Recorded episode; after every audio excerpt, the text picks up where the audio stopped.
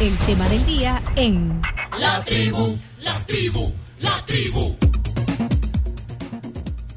Bueno, hoy en el tema del día, en vivo y en directo, con nosotros Andrés Agulla. Es periodista, eh, comentarista deportivo, colega del chino eh, Martínez, de Camila Peña, la cumpleañera. Y, y bueno, y nosotros, eh, admiradores del trabajo eh, que ha hecho durante todos estos años. Eh, Andrés, bienvenido a la tribu, qué gusto tenerte de nuevo aquí con nosotros. ¿Qué tal amigos? ¿Cómo andan tanto tiempo? Qué placer, qué alegría. Ahora, yo no venía ni a hablar del tema del día, ni de la Fórmula 1, ni nada de eso que estaban... Yo vine a decirle feliz cumpleaños a Camila. A, a eso vine yo.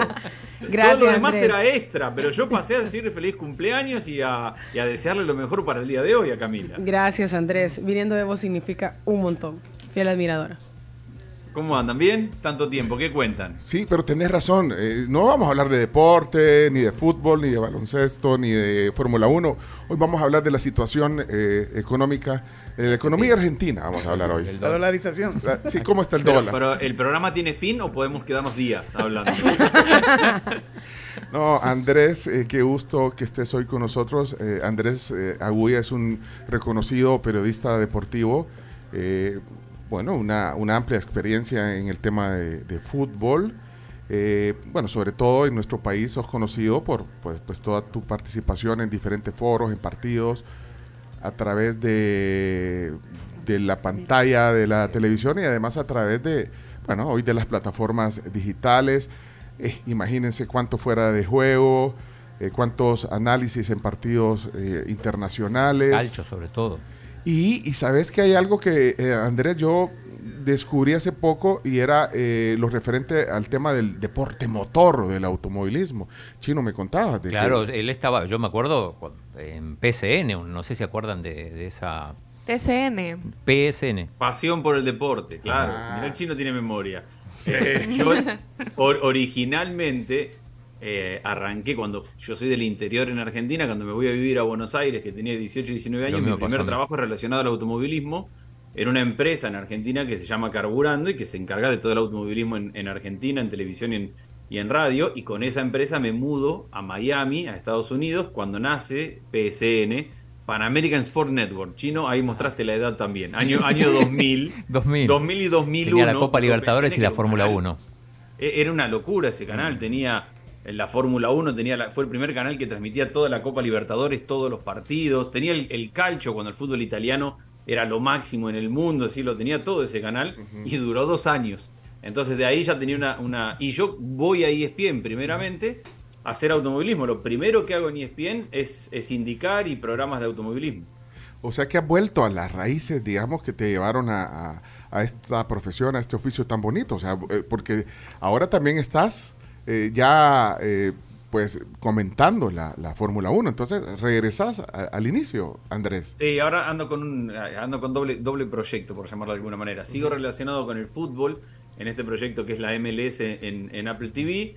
eh, eso es para todo el mundo. Y he vuelto a la Fórmula 1 a través de Fox Sports en Argentina. Esto de, de- de la compra de Disney y de Fox, lo que en algunos países se pudieran unir, en otros no. Cada país es, es distinto. En Argentina, Fox e ESPN funcionan de manera, de manera diferencial, son, son canales distintos y ambos tienen eh, en distintas plataformas la Fórmula 1 y solamente para Argentina hago la Fórmula 1 de, bueno, cada, cada fin de semana. Es verdad lo que decís, me he reencontrado un poco Sí. con una parte mía de, de relacionarme con el automovilismo. Primero me dio como un poco de, de ansiedad porque como, como todos estos deportes nicho, la gente que sigue la Fórmula 1 es gente que sabe mucha de Fórmula 1 y yo si bien la seguía, una cosa es seguirla y estar y otra cosa es pasar a, a comentarla. Pero bueno, me tocó primera carrera y la, la que fue la de Australia, fue la primera que hice y la realidad es que me sentí muy cómodo, me gustó mucho volver al, al automovilismo. Sí.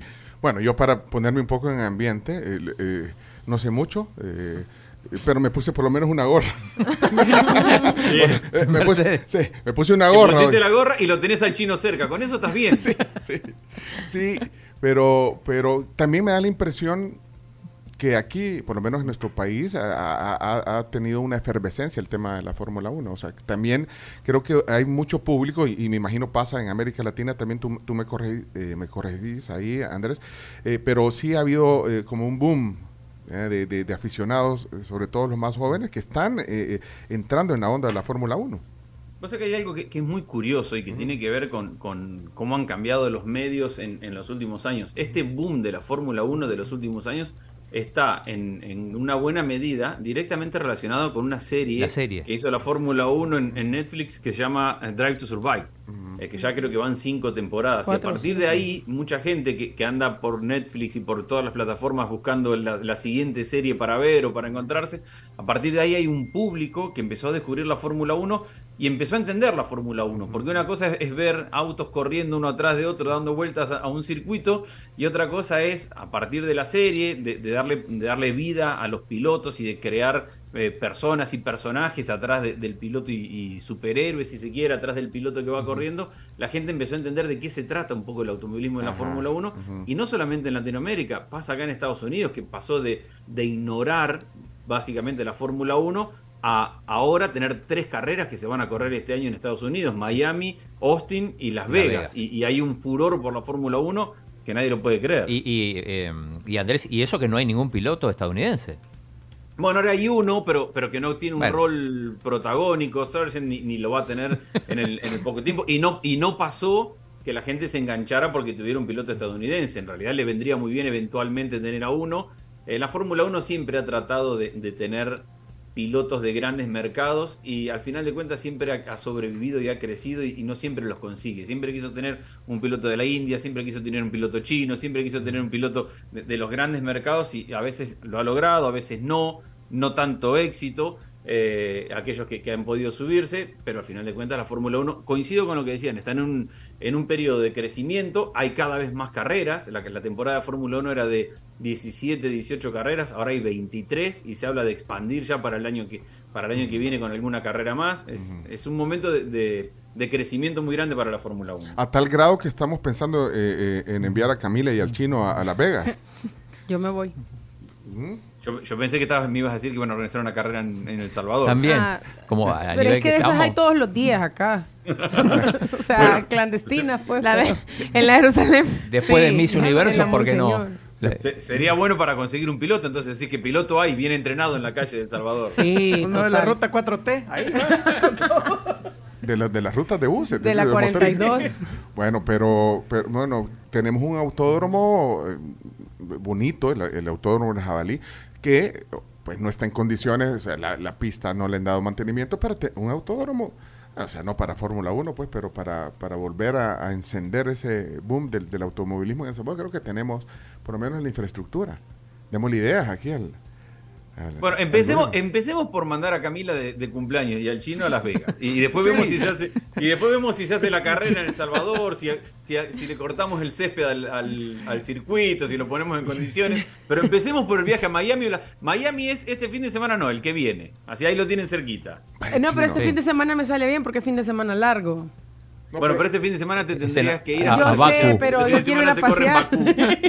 En Bakú. Yo me quedo toda la semana y el otro fin de semana trabajo. Bueno, pero ya tenemos el contacto que nos va a acreditar y todo. O sea, vos vas de asistente de, eh, Andrés Agulla. Me parece. Bueno, eh, pero mira, eh, bueno, ya contaste un poco cómo llegas a Estados Unidos. bueno, muchos periodistas argentinos. Bueno, vos sos un ejemplo también, Chino. O sea, vos, vos también naciste en el interior. En, en, en, en Balcarce, exacto. Y me fui a, Balcarce, gran cuna de automovilismo. Claro, bueno, Juan Manuel Fangio, cinco veces campeón de la Fórmula 1, era con, con, varias escuderías diferentes. Eh, uno uno se, se va del interior a, a estudiar a Buenos Aires y donde pretende encontrar trabajo. Pero ¿en qué momento, bueno, entonces te vas a Estados Unidos un poco por el canal que decías, pero, pero ¿en qué momento te incorporas a, a, ESPN? Cuando, cuando ese canal PSN cierra y quedamos todos en la calle y había que salir a buscar trabajo y empecé a mandar mi, mi tape con mi demo y mi currículum al que se me cruzara. No sé cómo no le llegó uno a ustedes. Porque le he mandado, le he mandado, en ese momento eran VHS que mandaba. Eh, he mandado currículum y VHS a, quien se me cruzara y quien se me ocurriera y, trataba de ponerme en contacto con gente y entre eso eh, me puse en contacto con ESPN, lo conocí a, Alex Pombo en aquel momento que era el que hacía automovilismo en, en, en, ESPN y él me dijo, quédate en contacto con ESPN que seguramente van a necesitar a alguien para hacer automovilismo. Y él, él era el único que sabía que se iba de ESPN en ese momento y que, y que la vacante que iba a quedar era la de él. Y, así fue como, como quedé en contacto y entré en ESPN en febrero del 2003 casi un año, un poquito más de un año después que hubiera cerrado PCN. Y eh, más o menos en la generación, bueno, sos de la generación ESPN de Fernando Palomo, más o menos por esos años. Eh, claro, entra lo, Fernando. Lo que pasa que Fer en ese momento no estaba en, Bristol. Está en Buenos eh, Aires. claro, Fer estaba en Buenos Aires, después Fer va a México y, me toca en un viaje a, México, creo que fue en el Mundial 2006, que había ido un, grupo de gente de, ESPN a, cubrir el Mundial y necesitaban gente para cubrir en México. Eh, me acuerdo que fui a México a hacer Sport Center y, y, ahí nos pusimos a charlar con Fer porque en ese momento Fernando tenía la oferta para dejar México y venir a Estados Unidos a, vivir y a, tomar el rol de relator principal en, el canal. Y me acuerdo que charlamos mucho acerca de cómo era el cambio de vida, cómo era el canal en Estados Unidos, cómo se vivía. Y, a partir de ahí, que creo que 2006, yo vine en el 2003, Fer vino en el 2003. En el 2006, cuando yo vine acá, estaba Luis Alfredo Álvarez, estaba Ernesto mm. Jerez, estaba la parte final de Luis Omar Tapia, estaba la parte final de Vizcayar. ¿Con Vizcayar coincidiste también en PCN o no? Con Vizcayar coincidí en PCN, con Ricky Ortiz coincidí en PCN. Eh, él hacía fútbol en PCN, yo hacía Fórmula 1 y años después terminamos haciendo fútbol juntos por, por 15 años como básicamente como pareja de, relator y comentarista en, el canal. O sea que se podría eh, eh, decir que son una generación, bueno, de varios de los que has mencionado ahora, una generación creo que importante, en un boom que desde esos años, 2003, 2004, 2005, vino teniendo también eh, ESPN, o sea, el, el, rol que, que tuvo eh, en Latinoamérica, pues, o sea, ustedes, todos los que mencionás, bueno, la gente los reconoce eh, en varios países de...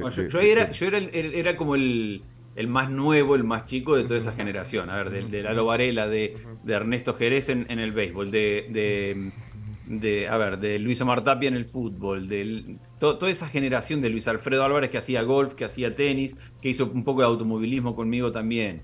Eh, toda esa generación de, Yo era recién llegado de los más jóvenes de ese grupo, que son los que básicamente hicieron la primera parte de ESPN, los que lanzaron eh, ESPN. Y a partir de ahí, bueno, me sumé yo, después se fueron algunos a otros proyectos.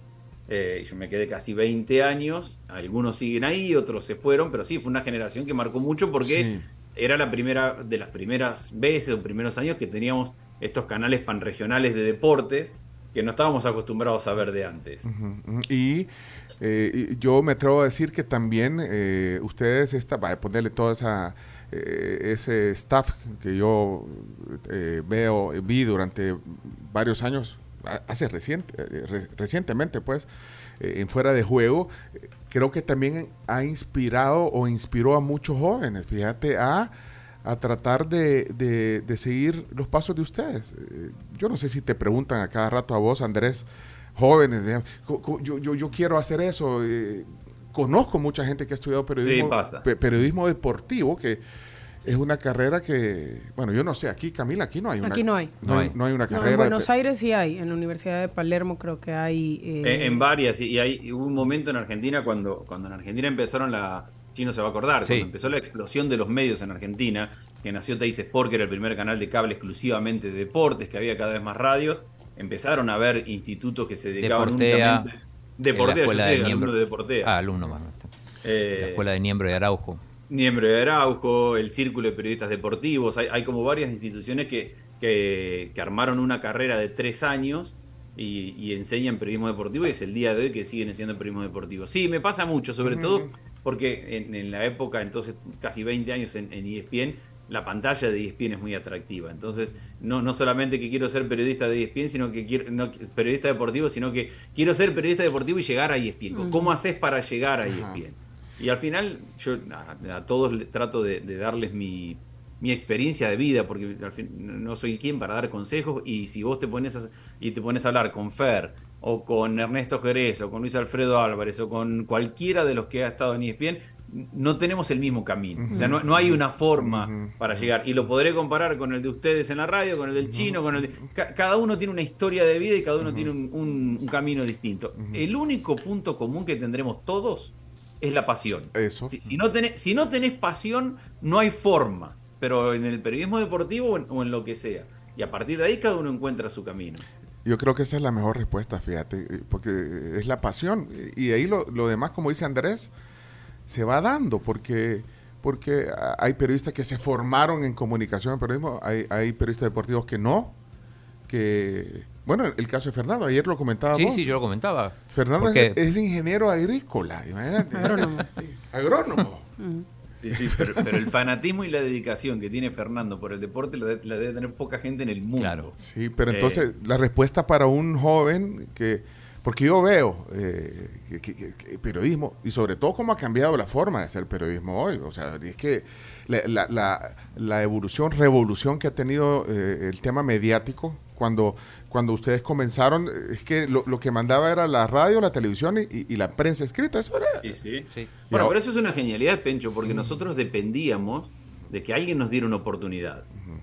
Hoy te, hoy te lo cuento desde este lugar que tuve la suerte de que me la dieran, pero vos necesitabas que, una radio te diera la oportunidad, todos empezamos yendo a ayudar en una radio, pero al final de cuentas necesitabas que alguien decidiera así, vení, sentate en un micrófono o te llevara un canal. Hoy cada uno es su propio multimedia. Hoy cada uno puede empezar y sentarse y armar su canal de YouTube, su TikTok, su, podcast. Si sos bueno, claro, su podcast, sos bueno, sos talentoso y, y tenés pasión y le dedicás y sos constante tenés herramientas que nosotros no teníamos en, aquel momento. Vos podías ser el mejor periodista del mundo, pero que si nadie te abría un micrófono, vos no lo ibas a tener nunca. Hoy todo el mundo tiene un micrófono y una plataforma para generar contenido y eso es, genera mucha competencia, pero al mismo tiempo es una genialidad, hay espacio para mucha gente. Sí, eh, eh, democratiza eh, la comunicación, pero bueno, aquí de hecho ha habido un debate, bueno, pero es que está bien. Periodistas y youtubers. Ajá, entonces, fíjate que ha, habido un encuentro así, ajá, en eso, pero es que el periodista es periodista y el youtuber es youtuber. Ahora, yo, yo mi posición en eso es que yo creo que todos son importantes. Lo que pasa es que al final creo que las audiencias tenemos la opción de elegir a quién queremos escuchar o a quién queremos ver. Sí, yo en eso estoy de acuerdo. A ver, creo que hay espacio para todos. El, tema es tener claro qué querés ser eh, y, cuál es tu imagen y qué querés proyectar. Si querés ser un, periodista o si querés andar corriendo atrás de los likes y de los views y de, caerle bien a la gente o, presentarte de una manera que, sea más atractivo un sponsor o simplemente dedicarte a generar contenido desde el punto de vista más, más periodístico, si se mm. quiere, más analítico. Cada uno, yo creo que, hay espacio para todos y, se va dividiendo y existe esta pelea todo el tiempo del, del influencer. El periodista se enoja porque viene el influencer y le gana el espacio. Eh, y entonces, ¿cuál es la reacción del, periodista? Es enojarse con el protagonista y la pregunta al protagonista es, agresiva porque el protagonista lo elige en España a Ibai para ir a hacer una entrevista en su canal de Twitch y no, y no quiere ir a un canal de televisión. Eh, pero bueno, el contenido es distinto, las preguntas y, la, charla que puede tener con un influencer o con un youtuber será distinta a la que tenga con, no digo ni mejor ni peor, que tenga con un periodista. Y, me parece que hay espacio para todo. Yo creo que hoy por hoy hay espacio para todo. Hay que convivir. Entonces, pero es cierto. Ese ejemplo creo que lo comentamos en algún momento, el ejemplo de Ibai, ¿verdad? que eh, le dieron chance de ir a, entrevistar a Messi el día que creo que debutaba en el París Saint Germain. Cuando lo presentaron en el Paris Saint Germain, sí, por eso, uno de los pocos que estaba Ibai. Y yo creo que era un error de, los periodistas, eh, digamos, tradicionales eh, atacar ese tema. O sea, al final, como vos decís, tiene su público, pero igual el, el, generador de contenido a través de las plataformas digitales también tiene que entender el el rol del periodista. Entonces, ahí viene la convivencia, la convivencia y al final... que no es fácil, ¿eh? porque, porque los medios tradicionales en los cuales los periodistas encontramos un, lugar, también se han ido transformando porque al final de cuentas después hay una competencia. Entonces, eh, ¿qué vende? Eh, antes, antes vendía el contenido de, lo que considerábamos mayor calidad, de mayor eh, producción, de mayor análisis. Yo sigo creyendo en ese tipo de contenido también. Pero, hoy ven, Hoy vende mucho más sentarse, sentarse en una mesa, eh, chino, me siento con vos y, discutimos, nos peleamos y nos insultamos y hablamos mal de vos, hablas mal de mi familia y yo hablo mal de la tuya. Y, ahí hay un problema también que, que, es darle, que hacerle caso al consumidor.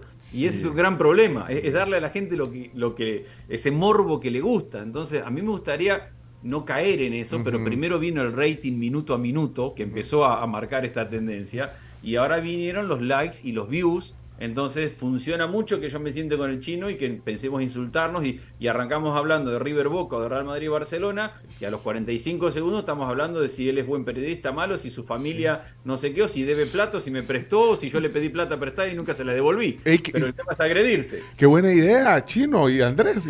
Chino y Andrés. Que me preste plata. ¡Hombre! La parte que me preste plata, no buena idea.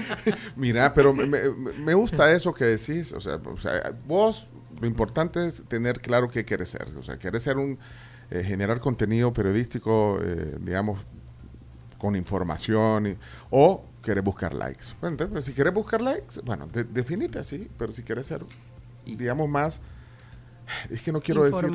pero sí, o sea. Es que, tampoco es blanco-negro, porque, a ver, eh, todos vivimos de, los likes y los views también. es desde el lugar en el cual preferís o te sentís más cómodo hacerlo. Yo, yo prefiero tener eh, el respeto de quien me escucha antes que más likes para, para tener gente insultándome o faltándome el respeto. Entonces yo lucho por la preparación, el respeto. Y ahí los likes pueden venir por añadidura, que no están mal tampoco. ¿eh? Y, el insulto también vendrá, pero, pero obviamente que todos queremos tener más seguidores, más views, más, más todo. Pero bueno, cada uno lo hace desde el lugar que tiene y cada uno pone la vara donde la quiere poner. ¿Qué, precio estás dispuesto a pagar para conseguir eso? Mi, precio es el, sacrificio y el esfuerzo para estar bien preparado. ese, es el, precio que, yo estoy dispuesto a pagar. Hay gente que paga el precio de ridiculizarse o de, o de meterse en una pelea pública o en un insulto o traer temas personales a, un medio. Yo ese precio prefiero no pagarlo, prefiero no tener likes, prefiero mi, precio, mi, precio es el de la preparación, así lo veo yo. Eh, Andrés, contanos un poquito más cómo es lo del rating minuto a minuto. Acá no estamos acostumbrados, en, El Salvador no, no, o sea, en general la televisión no... Tenemos un reporte mensual al. Sí, pero mensual. pero digo, es una locura, es una locura cómo se mide. En Argentina empezó hace muchos años el tema del, del, minuto a minuto. Es decir, vos estás haciendo un programa y el productor está viendo minuto a minuto el rating que va teniendo ese programa. Entonces, si, si yo empiezo a insultarme con el chino y el productor ve que el rating se mantiene o está subiendo, automáticamente le decía al conductor, seguí con eso. Que si, no tenemos que ir a una pausa, nada, seguí que, que, se, sigan insultando, porque eso es lo que está mandando. Y vos después de eso salías del insulto que, que teníamos con el chino y presentabas eh, el siguiente segmento donde tenías un análisis este, periodístico bien trabajado, eh, serio, y veías que el rating se caía, el productor te decía, no, no, pará, que vuelva, tráeme al chino de nuevo a insultarlo a Andrés, que, eso nos tenía el rating muy alto. Y, y, vos estabas haciendo una investigación que podía cambiar a lo mejor, no sé, la economía del país, del deporte, lo, que, lo que fuera, y estabas haciendo una investigación muy seria. Pero el rating minuto a minuto decía que el chino insultando medía más. Medía más. Pero, ¿y cómo lo medían? ¿Con un dispositivo? en ¿Cómo se mide eso? ¿Con un dispositivo en, el, en los aparatos? Yo no sé. Yo, yo me acuerdo cuando empezó a. Está mucho más sofisticado ahora, además. Yo, yo creo que, que, debe ser que elegían un determinado demográfico de casas y a esas casas le daban como un, como un dispositivo que lo conectaban al televisor a ver qué se estaba viendo. Yo me acuerdo de haber estado, por ejemplo, en Juegos Olímpicos, donde ESPN tenía tres pantallas, y a ver, no, el hockey sobre césped no está midiendo tanto, veamos natación. Y minuto a minuto veías que te funciona, que no te funciona, tiene en ciertos casos algunos beneficios, pero también es traicionero con respecto a, a esto que decíamos, que es el valor del contenido y la función de los medios, porque yo creo que al, mismo tiempo los medios deben tener una responsabilidad y una función y, no únicamente andar persiguiendo a chinos y andreses que se insulten para, para conseguir más rating o con mejor puntos. Pero todos vivimos de lo mismo al final. Qué buena idea, Andrés y el chino. Qué buena idea. El chino es buen peleador además. Yo, ya dejé muy claro que no, que no, que no es lo mismo. Pero el chino, el chino es candidato. Mira, vos has dicho hace unos minutos, Andrés, que, bueno, el, periodista o el comunicador multimedia, y, eso lo, lo, tras, lo traspolás al, digamos, al, deporte, es decir, eh, tenés que ser un conocedor de, de, todos los deportes o tenés que especializarte, o sea, es decir, bueno, ya sabemos tu especialización en el tema del fútbol, ahora ah, del automovilismo. esa era mi duda. Digo, si, si cuando, cuando te largaron a hacer fútbol, eh, vos realmente sabías por haber sido periodista de fútbol. Ah, yo, creo que, hay casos, cada uno es, un, es una historia distinta. Yo, yo siempre quise ser periodista deportivo. A mí me apasionan los deportes y, mi, mi gran objetivo en la vida fue tratar de ser periodista deportivo y si tenía suerte me iba muy bien en la vida, algún día trabajar para un medio importante en Buenos Aires y, ese era el sueño de mi vida cuando yo iba a crecer. ¿A qué edad? ¿A qué edad eh, era? Bueno, yo empecé en, Argentina, pasó esto de, que el chino se va a acordar, cuando en los 80 llegó el furor del cable en Argentina. Entonces, no solamente que, había, como tenemos ahora, no sé cómo será El Salvador, ahora tenemos dos o tres compañías de cable grandes que monopolizan mucho el, mercado. En aquel momento, cada ciudad tenía uno o dos cables que competían entre ellos y eran locales, de dueños locales.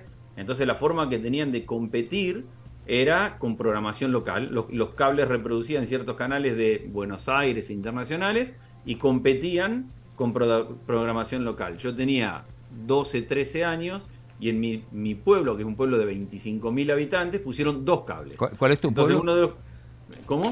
¿Cómo se llama tu pueblo? Se llama Coronel Pringles. Ah, Pringles.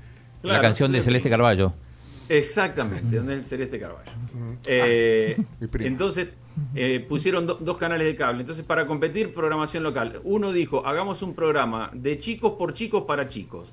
Y yo tenía 13 años y empecé a trabajar en ese programa y después me pasaron al programa de deportes y ahí descubrí que los deportes me encantaban. Y hacer programa y contenido de deportes yo salía con la cámara, con el micrófono, con el camarógrafo, grababa el fin de semana todos los deportes del pueblo para ponerlo en el programa del lunes.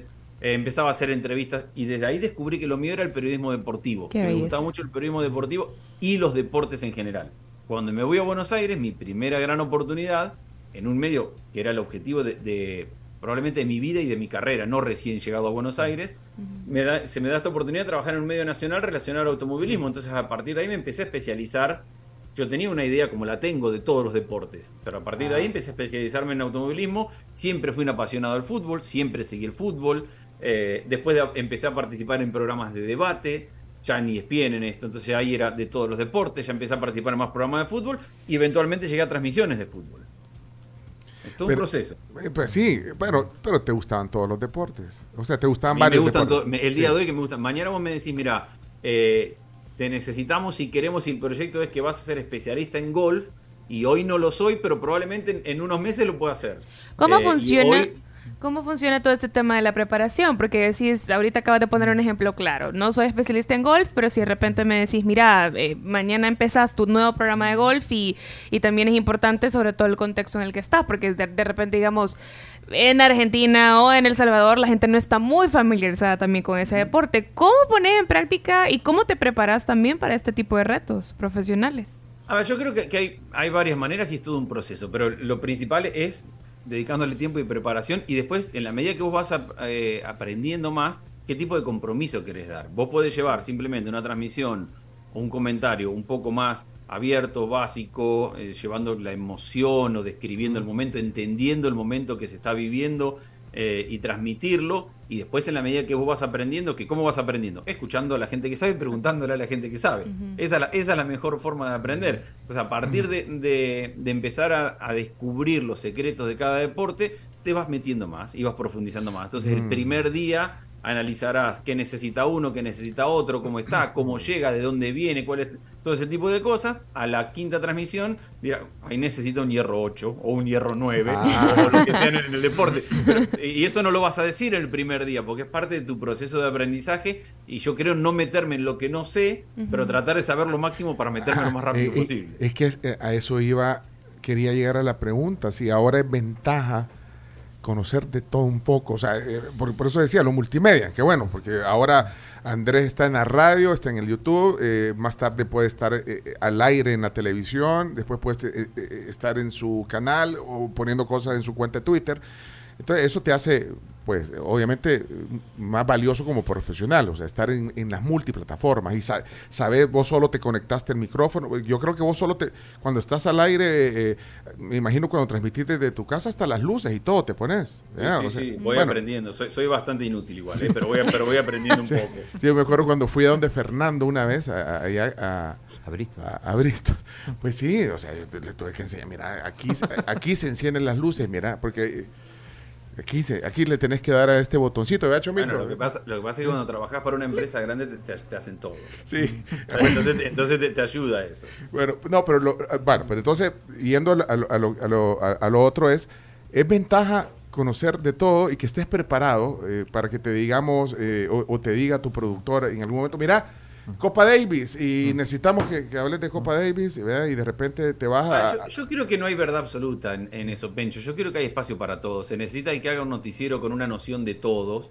Y, que sea capaz de presentar y, de, entender el contexto y transmitirle a la gente, mira, tenés que entender que lo que pasó acá en esta Copa Davis fue esto y es importante y es relevante por eso, y de ahí fue a una carrera de ciclismo y te dice, mira, el Tour de France pasó esto y la historia de este Tour de France es, e, y eso tiene un valor gigantesco. También lo tiene el especialista. Es decir, aquel que dice, el que te va a transmitir el Tour de France y que no solamente te va a dar un pantallazo donde vos en un minuto y medio tenés que entender cuál es la historia principal, sino que es capaz de explicarte en cuatro o cinco horas de transmisión qué es lo que está pasando en el minuto a minuto. Entonces yo creo que hay, que hay valor para todo en eso y depende del rol que te toque llevar.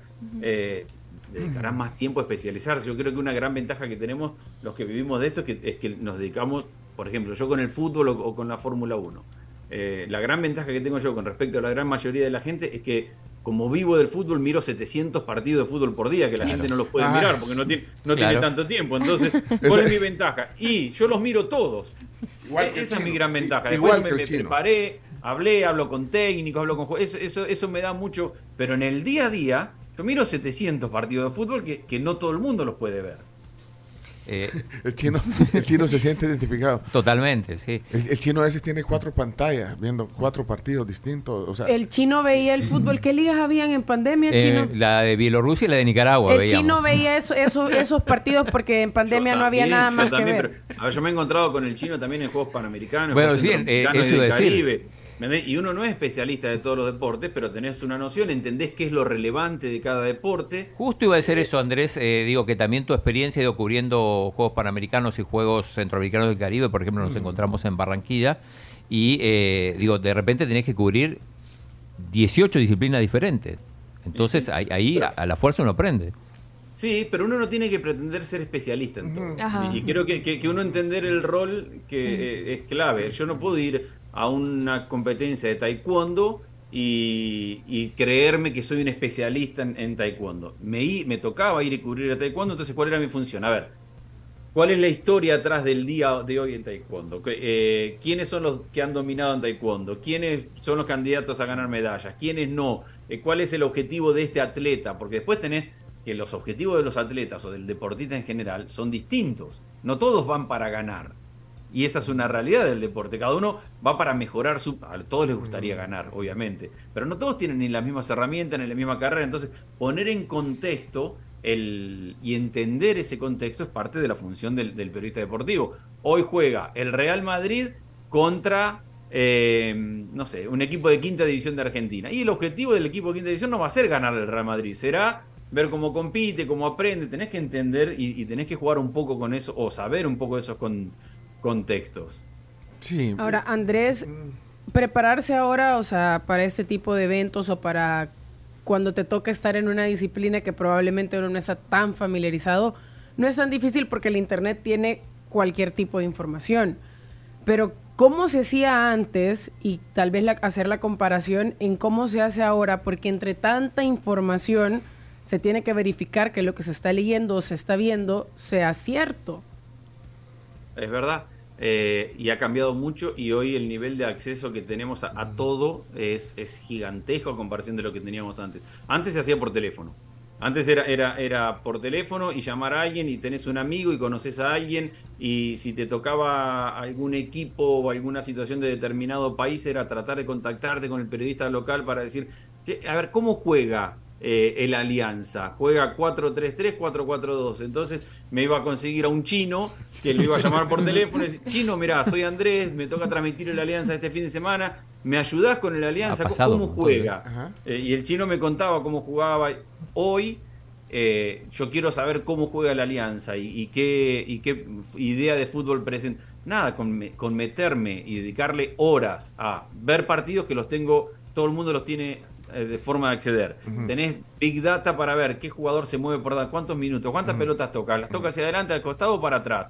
Eh, juega en ataque, juega en defensa, juega... Eh, nada, hoy tenés todo tipo de, de posibilidades, entonces tenés que saber seleccionar también cuál es tu rol. A ver, sos un narrador manejas emociones. Mm. Eh, la información es importante para darle contexto a lo que estás narrando, pero tu principal eh, función como narrador es manejar emociones de un evento.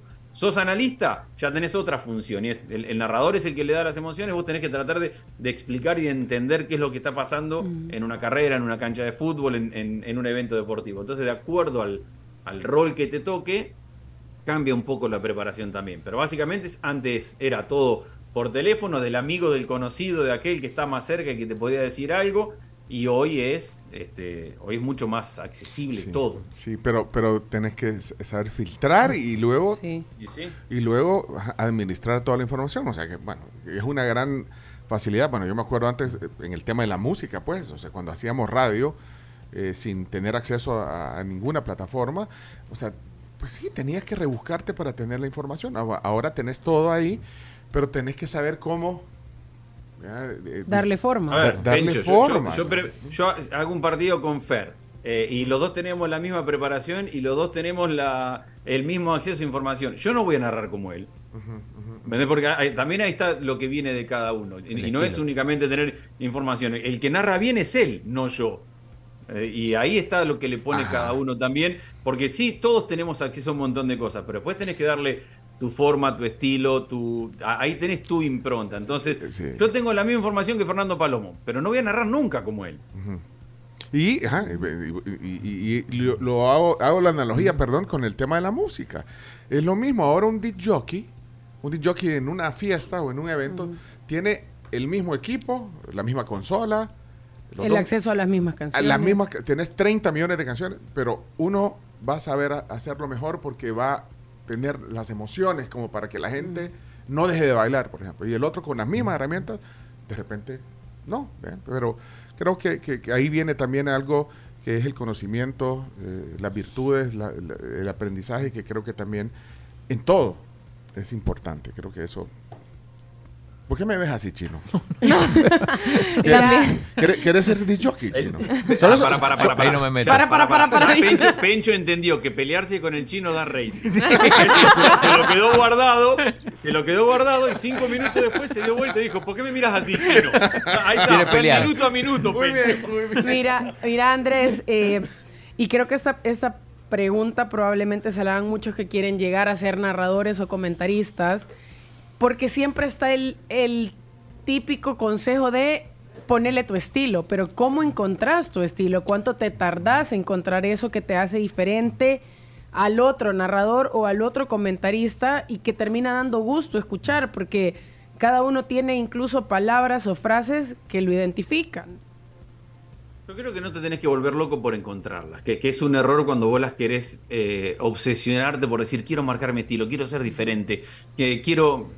Al final de cuentas, para mí lo mejor y lo más fácil es tenés que transmitir tu personalidad, eh, eh, tenés que ser natural, tenés que ser vos.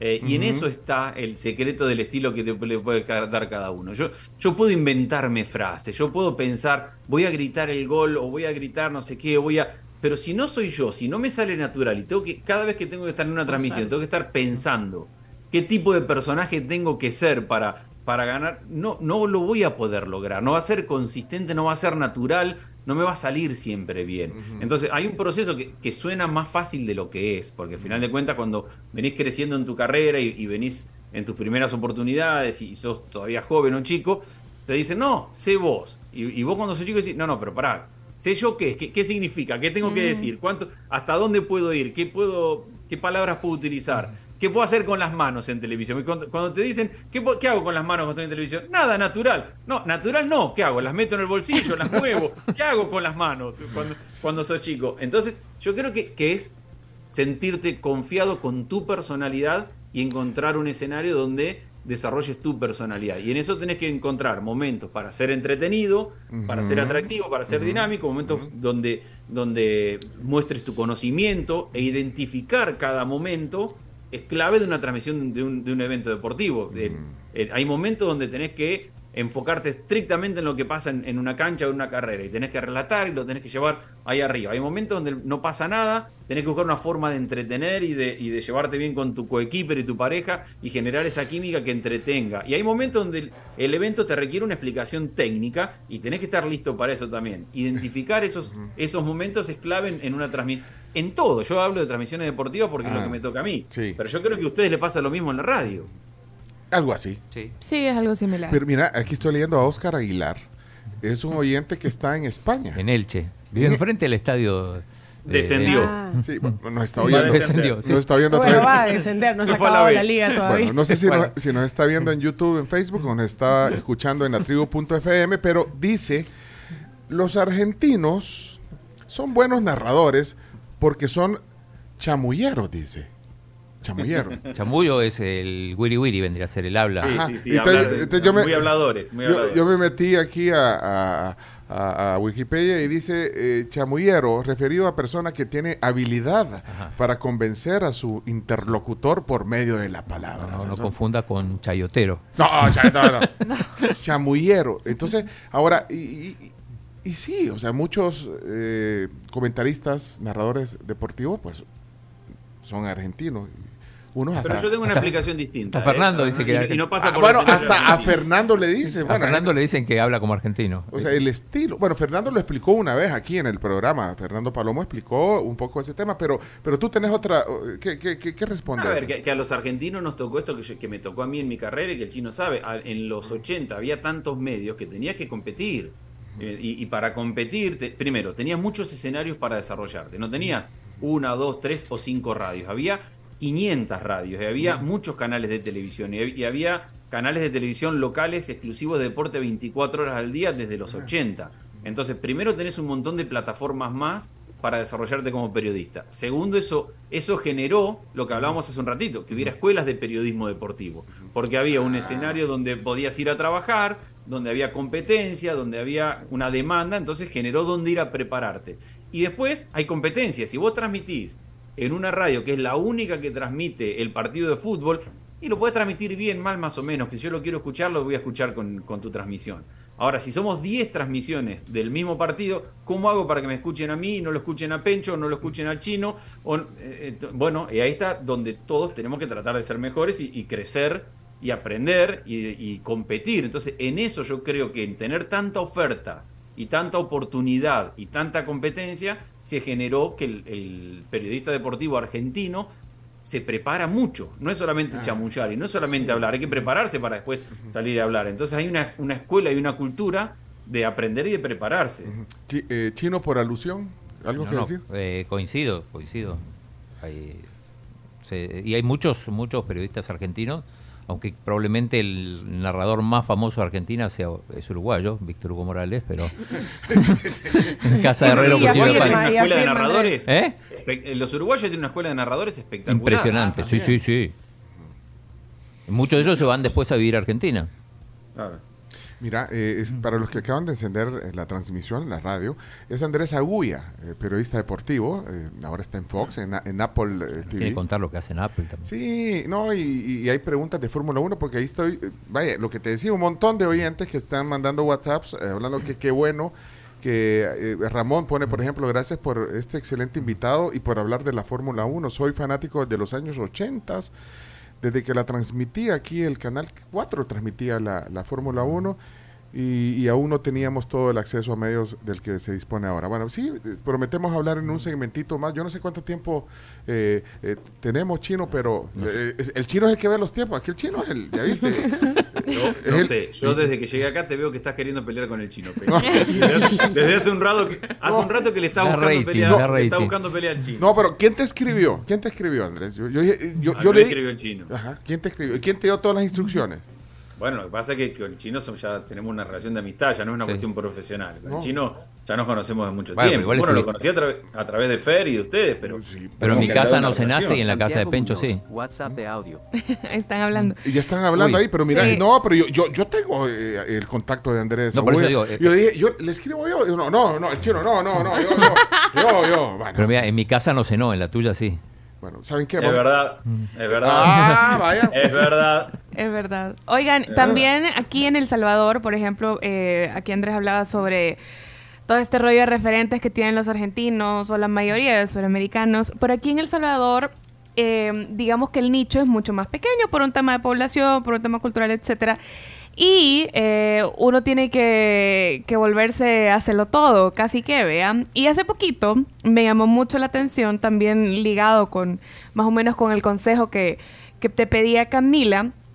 Me hice una, una jovencita de 22 años que empezó a trabajar como a sus 19, tiene como 3 años trabajando en, en medios de comunicación y me dice, Carmen, ¿sabes que me pidieron que grabara unos comerciales para una marca? Pero no sé cuánto cobrar no sé realmente eh, cómo puedo dar una tarifa real porque no tengo tanta experiencia. Y yo, bueno, pero ya tenés tres años en medios de comunicación y ha sido pa, pa, pa, pa, pa, pa, y le digo todo lo que ha hecho. Y me dice, sí, pero es que me contaron que alguien más está cobrando más barato. Y yo, bueno, pero ese alguien no tiene tu talento. Sí, pero pero, y todo era como un pero, ¿vea? Porque no había... No, tengo respuesta a todo eso, porque tenés razón, pasa mucho, porque la respuesta más lógica que te podría decir es, te tenés que dar valor y cada Ajá, exacto, ¿cómo aprender a hacer eso? Pero, pero también es real que hay mucha gente que necesita ciertos trabajos, que, es muy lindo decir, ¿sabes qué? Yo valgo tanto porque me preparé, porque le dedico, porque, porque, lo hago, porque lo hago bien, porque lo hago mejor que otro, y, y probablemente sea razón, tenga razón, pero también es verdad que hay mucha gente que necesita eh, eh, determinado trabajo. Capaz que esa chica, independientemente de cuán buena, mala sea o con quién compitiera, estaba necesitando ese ingreso para su día a día. Entonces no hay una respuesta absoluta a todo esto. Lo mejor que te puedo decir es, prepárate y dale valor a tu trabajo para que vos te sientas confiado de decir, mira, mi trabajo vale 5. No, pero a mí me lo hacen por 3. Bueno, pero ojalá llegues el momento en el que digas, ¿sabes qué? Yo valgo 5 porque porque tengo una carrera, porque me dedico, porque me preparo, porque creo que te lo voy a hacer muy bien. Ojalá llegue el momento que sea posible para todos, porque muy probablemente muchas veces tengas que decir, ¿sabes qué? Está bien, bueno, vale 5, pero te lo voy a hacer por 3 porque, porque los necesito. Entonces no, hay, no hay una respuesta absoluta para eso. Sí el sueño de, nada, trabajar, prepárate, trata de ser mejor cada día para el día que puedas, que te llegue, ¿sabes qué? Si no es por cinco, no porque, porque yo lo valgo y porque me he preparado toda mi vida para hacer esto.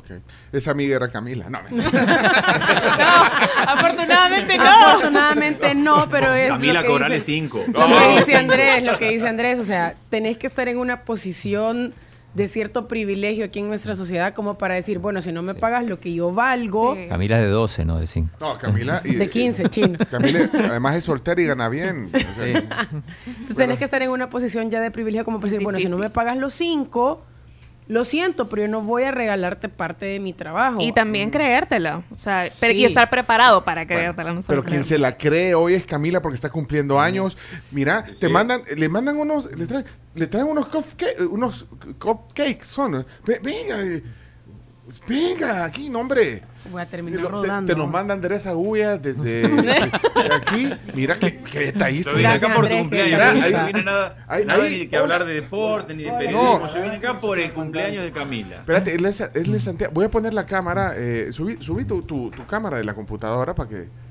Mira, eh, tú sos Santiago. Sí, Mundo Santiago. Mundo Santiago. Tú vienes de, parte de Andrés Agulla. Eh, no, no, Andrés Andrés no sé si está en el chiringuito. yo, tengo miedo que con todo esto me llegue una cuenta después. Andrés, tienes que pagar todo esto. Espérate, no, eh, tú venís, eh, Mundo Santiago, ¿venís de parte de quién? Vengo de parte de Mauricio Llanes. Ah, Mauricio Iraeta. Él, él reside en, Canadá, ¿Sí? y en la pastelería de mi hija, que es dulce. Desde allá hemos estado coordinando desde la semana pasada estos cupcakes ah, para Camila. Ah, entonces. Desde la semana pasada. Desde Canadá, entonces. O sea, de Canadá, pero eh, a través de la, a panadería. a través de la pastelería Dulce. Dulce. Ah, mira, en la camisa dice el logo. Mira, ¿en qué, cámara lo tiene? Bueno. en el de Camila, en la cámara de Camila, Chomito. Aquí está. Dale vuelta, Chomix. Dale vuelta a esta cámara. Dale vuelta a esta cámara. Dulce se especializa en todo tipo de postres y también cupcakes. Y nos damos un servicio premium para sorprender a los cumpleañeros y a las ah. cumpleañeras este de su día. Este presente lo manda Mauricio Enríquez Llanes, Mauricio Llanes, que es un fiel seguidor de ustedes. Ah. Ahorita los está escuchando en, Canadá. En, Canadá. Ah, qué buena onda, qué gran detalle. Desde allá, ah, imagínense. Sí. bueno, mira, y nos vas a dar a probar el emprendimiento de, tu hija. no, eh, me, comprometo a traerles. No, pero Camila no, no, no nos vas a dar el tuyo. Vaya, pero también les voy a traer para la tribu. Bueno, yo no me enojo. Pero aquí nos podemos comer uno cada uno. Pero dicen que tú estás a dieta. Se los mando a Andrés Agulla. pero Andrés me invitaron de lejos y no al estudio. Yo, porque estoy lejos de todo eso. Sí. Para que falte el Mira, pero ¿dónde está, siempre, ¿dónde está pasado ahorita, Andrés, hablando de, eso? Sigo en Connecticut, sigo, sigo viviendo ah, en Connecticut. Siempre, ah, siempre, viví cerca de donde Fer.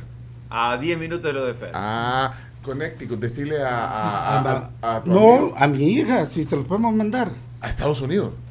Pues tenemos contactos. o ah. sea, pero ya que me lo están diciendo, ya le vamos, ya vamos a poner mano a la obra. Tenemos contacto, esto ya funciona. Sí, bueno, gracias a Mauricio, bueno, Camila, eh, sí, gracias a Mauricio, siempre con, con los detalles y gracias a ustedes por... Mira, están preciosos. Me gusta la letra, el color Uy, y se ven riquísimos. El sabor es riquísimo. Me comprometo porque hay otra sorpresa para mañana también. Ah, va, está bueno. Eh, entonces no se las digo. No, no, no. Pero voy a aprovechar a traerles algo de la me parece, me parece. Igual yo aquí les comparto. Gracias eh, y saludos a tu hija también por este emprendimiento y se llama Dulce con doble Dulce E. Dulce E. Mi hija es Natalia Santiago. Natalia ella atiende eh, personalmente. Ella es la que hace. O sea, vos sos el del delivery. Yo soy el delivery. eso, pero sale caro con mi hija. Mira, ¿y, cómo, los pueden encontrar? O sea, si alguien eh, quiere pedir cupcakes. Dulce con doble E al final en Instagram. Ah, Y ahí están todos bueno, Bueno, gracias por consentir gracias a, ustedes. No, gracias a Mauricio. Gracias. vaya, pues. Suerte, gusto. Adiós. Un gusto luego. Chao. Saludos Gracias. Pero, saludos. Saludos, saludos le manda. Ah, sos, so fan de, de Andrea Goya. Mándame los de Palomo también. que le mande los de Fernando Palomo también. Nos vemos, gracias. Bueno, eh, eh, perdón Andrés, pero eh, me, engañaron porque me dijeron, hay un envío de Andrés Agulla. Fíjate que así me, me, me, engañan aquí en esta... Pero, en esta ¿pero estás a dieta o no estás a dieta? No. No, o sea, como, como sano, trato de comer moderado. Moderado, pero no, hombre, esto, si Camila nos convida. Yo les comparto porque no me los puedo comer todos. Mira, Andrés, tenés, tenés unos minutos porque tenemos que hacer un paréntesis para... para... Tengo hora, hora y media. Uh. terminamos el programa con ya Y qué lástima. Bueno, vos sabés porque has estado en este estudio. Desayunando. Eh, eh, chino, tu, cámara, chino. Uy, ¿qué pasó? No, que, que aquí desayunamos ah. en el programa y ya vino el desayuno, pero eh, ¿me pueden traer un, yo creo, un Yo creo que para ir a la pausa tendríamos que escuchar una pelea entre Pencho y el chino. No. un segmento de Pencho y el chino minuto a minuto se pelean. No, pero, pero si ya tenemos alto rating, ya no es necesario.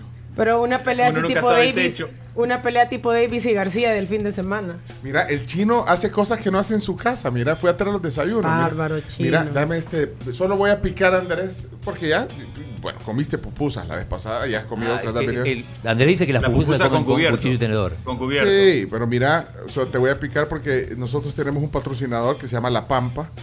Y mira, hoy pupusas, te las estoy mostrando, las voy a mostrar en esta cámara también, mira, ahí están, ¿ves? Pupusas y, les ponen unos huevos arriba. Esta es una forma bien Pupusas a caballo se llama ese plato. Pupusas a caballo. Mira, chino. Hablarles bien de mí a, tu. A sí. Decirle que tienes un amigo que, que, que podés recomendar. Que tenés contactos en Connecticut. Y el chino también. Mira, enseñáselo primero en la cámara de, a la que tiene Andrés esa. Ahí. Baja, baja la, la, pantalla de la computadora, chino. Ahí. No, no, hambre no pasan en ese estudio. No, pero es parte del trabajo y además la pampa que no sé si fuiste un día cuando vengas de regreso al Salvador te vamos a llevar a la Pampa. Subilo chino, subilo chino, subilo. Ahí está. ¿eh? Ahí, pero no lo botes. Mira, ese es el desayuno del chino. ¿eh? Bien, está dieta. Sí. Hey, Andrés Agüey está con nosotros. Si ustedes quieren también mandar un mensaje, aportar a la conversación, ya veo muchos mensajes en el WhatsApp. Y nos tiene que contar qué hace en Apple. La cobertura de MLS, como es. Sí, sí, sí. Bueno, tenemos un, un, un segmento más con Andrés Agulla, periodista deportivo, compatriota y colega del chino. de Coronel Pringles. Vamos, chino, balcarse. ya regresamos. Vamos a una pequeña pausa, gracias a nuestros patrocinadores también, mientras desayunamos. Eh, cumpleañera, no querías este, a mí me lo trajo el chino. ¿Qué, quiere la cumpleañera comer hoy? ¿Eh? Ay, Dios, aquí ya no, sé comete este, mira, con pupusas. ¿Y qué has comido? Pues ya comiste de todo. bueno, comí de todo. Bueno, ya, nos ponemos de acuerdo. Regresamos, Carms. Vamos al corte comercial. Vamos al corte comercial, ya 9.33 de la mañana. Y te invitamos a que aproveches todas las ventajas que tiene la licuadora BL 1350G de Black Decker. Puedes licuar todas tus bebidas sin pulpa y sin semillas con la licuadora con filtro 3 en 1 de Black Decker que infusiona pues todos tus sabores favoritos en esta licuadora digital. Incluye un potente motor de 900 watts y tres funciones programadas para pulverizar hielo y otros ingredientes sólidos para crear batidos deliciosos, salsas, purés, sopas y un montón de cosas más. Y te invitamos también a que sigas celebrando con Capri los 70 años de la perfección en la técnica del reposo. Ellos reconocen que necesitas un descanso reparador para continuar tu día como se debe. 934, gracias a Semix, bien pegado, bien seguro, todo lo que necesitas para la construcción, los mejores adhesivos y recubrimientos con Semix de venta en EPA. 9 con 44 minutos y quería hablarles sobre Maxi Despensa y Despensa Familiar que les ofrecen el precio despensa. ¿Qué significa esto? Esto significa un carrito más lleno, es llevar productos indispensables a costos bajos, es también llevar más y combatir juntos el alto costo de la vida. Despensa familiar y Maxi Despensa son carritos llenos a precios bajos siempre. Bueno, miren, hoy estamos en una agradable tertulia. De verdad que, bueno, eso es lo que nos gusta hacer aquí en este espacio. Tertuliar. Y tertuliar, como dice nuestra amiga eh, Martita. ¿Cómo, dice Martita cuando... ¿Cómo hablan? Ajá, eso, sí, sí. Ay, mis muchachitos, qué belleza, ¿cómo hablan? Eso es lo que nos gusta hacer aquí en este programa. Y hoy tenemos a un gran tertuliador también, un gran profesional de la comunicación y bueno, y del periodismo deportivo, Andrés Agulla, que, está siendo parte de la mesa. Yo les dije al principio. Menos, la parte del desayuno, después del resto. Sí, me pierdo la mejor parte. Sí. Eso te iba a decir. No, pero como les dije al principio, aquí todos, ahí me voy a incluir, y, y, Carms, ustedes se incluye también, el Chomito, que todos nos sentimos aquí como peces en el agua, conversando con alguien que, que, que vive con pasión, porque creo que cualquier cosa de la vida que le hagas con pasión, ya lo demás viene por añadidura. Así que creo que en la De acuerdo con eso. Sí, en la comunicación creo que la, pasión, si, si, no tenés pasión, pues dedícate a, ser abogado o economista. ¿ven? Pero si no tenés pasión para ser abogado o economista, tampoco. Tampoco, es, lo, mismo. bueno, pero. Pasión a, lo que, a lo que le meta. Sí, pero, pero bueno, tal vez tienes más pasión. Eh, sí, tienes razón, eh, Andrés. O sea, eh, tal vez tienes más pasión para ser abogado y para andar con tu traje de banquero. Bueno, mira, Andrés, eh, hay, hay varias, varias preguntas. Eh, ya la voy a poner. Pero, Chino, querías, vos querías... Eh, sí, que cuente un poco más lo de la MLS con Apple TV, cómo es, porque ahí hay... lo de la MLS es parte de esto que venimos hablando de, de, las nuevas plataformas y de la nueva comunicación y de la nueva forma de consumir contenidos. Apple TV eh, por primera vez una plataforma tiene los derechos globales de una, de una categoría. Entonces Apple TV tiene los derechos en todo el mundo de la MLS y ha armado en muy poco tiempo entre Apple TV y MLS un equipo de transmisión para todos los partidos en español, en inglés y los equipos eh, de Canadá tienen transmisión en francés también, que es global. Entonces mi rutina ahora pasa por todos los viernes viajar. Los sábados, casi todos los partidos de la MLS son los sábados a la tarde, tardecita, noche. El sábado hacemos todas todas las transmisiones son desde la cancha, que eso es algo nuevo para mí, porque el haber hecho tanto fútbol europeo te, imposibilita hacer toda la temporada yendo a la cancha todos los fines de semana. Obviamente vas dos, tres, cuatro veces durante el año, pero, pero esto me, me genera ir todos los fines de semana a la cancha, que me divierte mucho y hacer partidos desde la cancha y la transmisión sale en, todo el mundo en una plataforma que es de Apple TV que la va desarrollando y que irá creciendo con el tiempo. Y, vas cambiando, no, no seguís a un solo equipo, sino que, que, Voy cambiando, generalmente la, mayoría, la temporada recién empieza, van, van 10 fechas y me han tocado equipos básicamente eh, del noreste de los Estados Unidos. Este fin de semana voy a Toronto.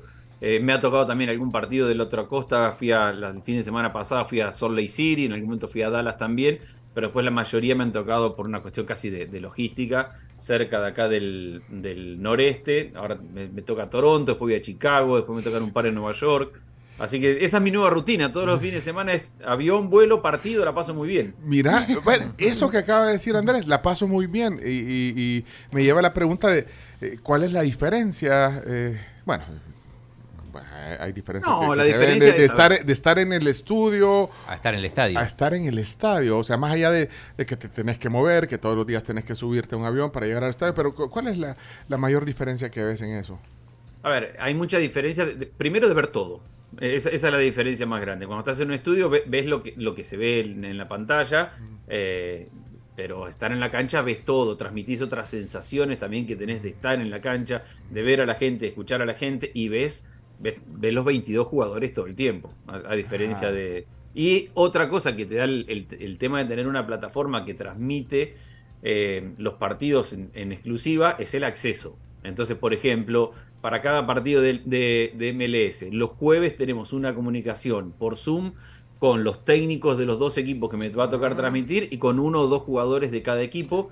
Y son charlas que no, que no se publican, que no salen en ningún, nada, en ah. ningún lado. Son charlas simplemente que nos ayudan a nosotros a preparar la transmisión donde el técnico y los jugadores se sienten con la confianza de contarte lo que sea, porque hay un compromiso de, de que nada de lo que se diga ahí se publica como tal, entonces el técnico te cuenta cómo está preparando el partido, qué cosa teme del, o le presta atención del rival, cómo está su equipo, cuál está lesionado, cuál está bien, cuál está mal, cuál está el entrenó, no entrenó. Entonces tenés una charla muy abierta que te ayuda a preparar el partido del fin de semana. Después está en la responsabilidad de cada uno sacar contenido de esa charla y entender cuál es la parte publicable y cuál es la parte que no. Me ha tocado eh, un día tener dos técnicos el mismo día y uno me dice, estoy preparando el partido con una línea de tres en el fondo. Y, al rato me toca el otro técnico y me dice, mira, tengo este plan por si defiende con tres en el fondo y tengo este plan por si defiende con cuatro. Yo me moría de ganas de decirle, va a defender con tres, porque yo ya lo sabía, pero, pero está en cada uno de, en, manejar esa información. Entonces desde el jueves arranca, y todo esto tenía que ver con la preparación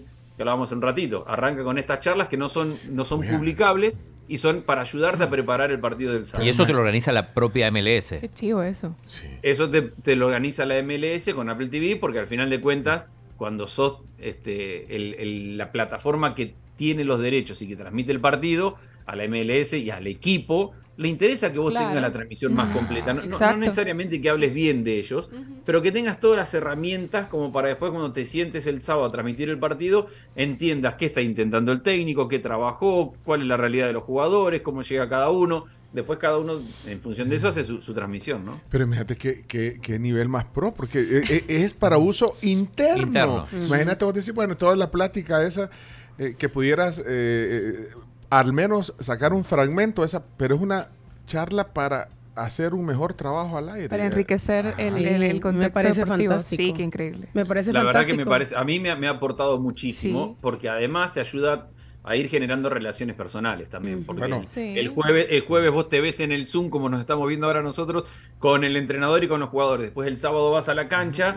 y entra a la cancha y ya, ya te conocen, y ya los conoces, porque te, transmitís el partido, porque estuviste charlando con ellos.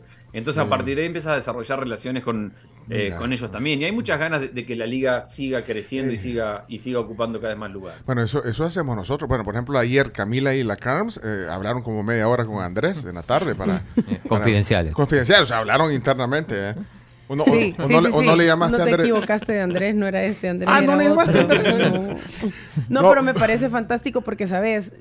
No sé si el chino va a compartir, pero aquí en la Liga del Salvador me parece que hay mucho hermetismo en un montón de temas que al momento de estar en un programa dando tu opinión o debatiendo sobre la situación de X equipo, uno termina especulando porque no puede comprobar esta información. y, tenés solo el comunicado oficial del equipo. Porque no son, accesibles. No, no, no. de hecho, no, se, no se pasan todos los partidos, además. ¿Cómo vas, a, cómo vas a opinar del Jocoro si todos no te los tiran a la misma hora? Pero a lo que yo voy es, puedes tener el contacto del técnico, ponele, pero no te va a dar palabras sobre ciertos temas porque se manejan de puertas para adentro. Yo entiendo que hay temas que se manejan así, pero a veces no tenés la oportunidad de acercarte y de platicar tan abiertamente ciertos temas. off the record. off the record, o sea, como profe, ¿qué tal? Mire, o sea, quiero entender por qué no está poniendo en tecla a Corti, por qué no está poniendo al Pituca, o sea, por qué no lo vimos titular en estos últimos partidos.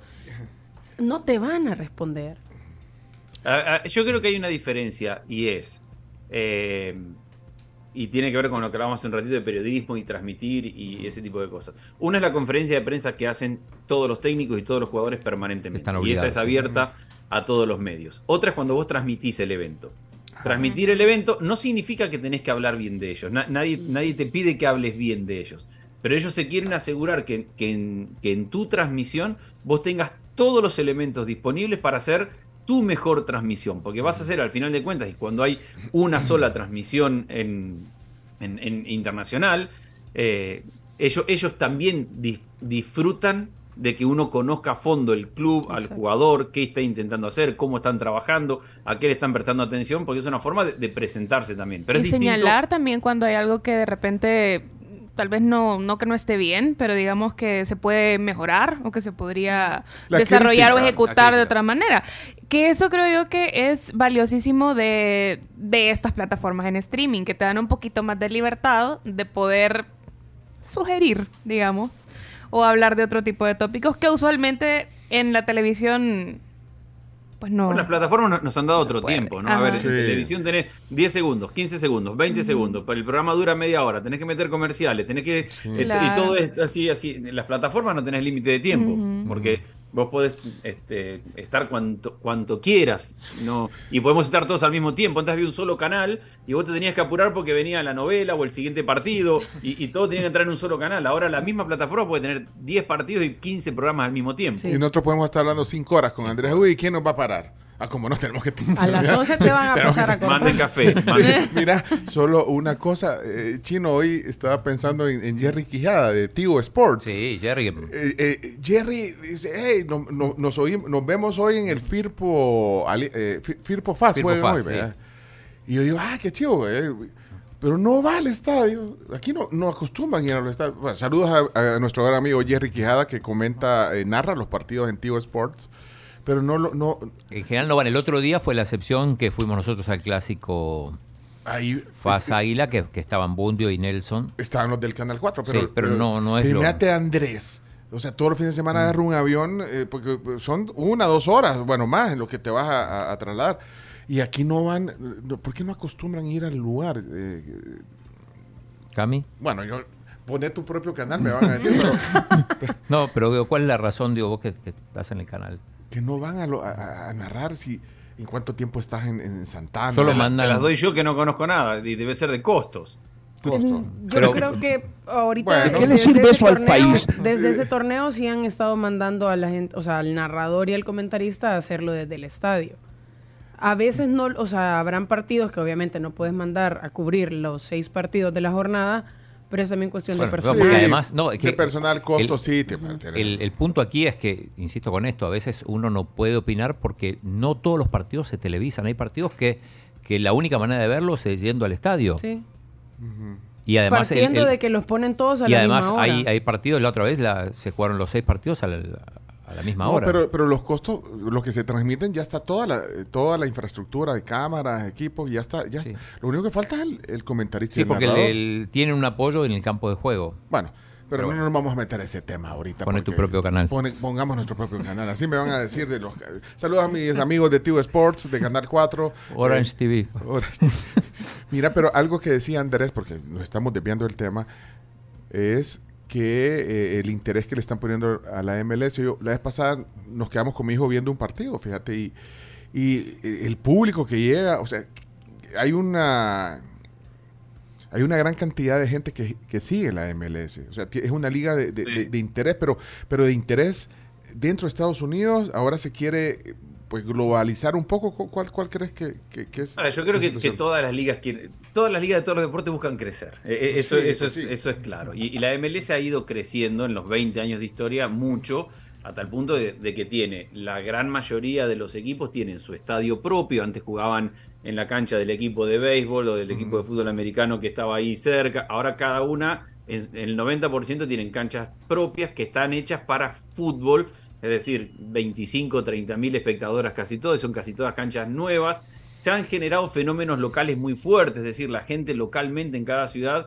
es muy, muy hincha del equipo y se llena la cancha cada fin de semana. Y obviamente al mismo tiempo hay una competencia muy grande porque uno como consumidor se sienta en su casa y tenés al Real Madrid, al Barcelona, al Inter, a la mm. Juventus, al Milan, al Manchester City, al Manchester United, al FAS, a la Alianza, al, al Columbus Crew. Entonces hay una cantidad de partidos que no, no termina nunca. Entonces obviamente que, la, que, la, que a la MLS le, le, interesa una expansión porque además es un momento de, de efervescencia alrededor del fútbol en Estados Unidos. El último mundial ha generado un impacto muy grande, se vio mucho el último mundial, el próximo mundial está muy cercano, entonces la gente ya tiene otro interés, se viene la Copa Oro ahora que se va a jugar, la Copa América que se va a jugar, ahora se viene una Leagues Cup que son todos los equipos de la MLS contra todos los equipos de la Liga Mexicana de Fútbol que se va a jugar en el verano acá en Estados Unidos, entonces como que empieza a haber una fiebre cada vez más importante por el fútbol, por consumir el fútbol y por estar en, el fútbol. Y, la MLS en eso ha crecido mucho. Y en el nivel porque, vaya, la, Liga Mexicana pasa casi lo mismo, o sea, los estadios están llenos.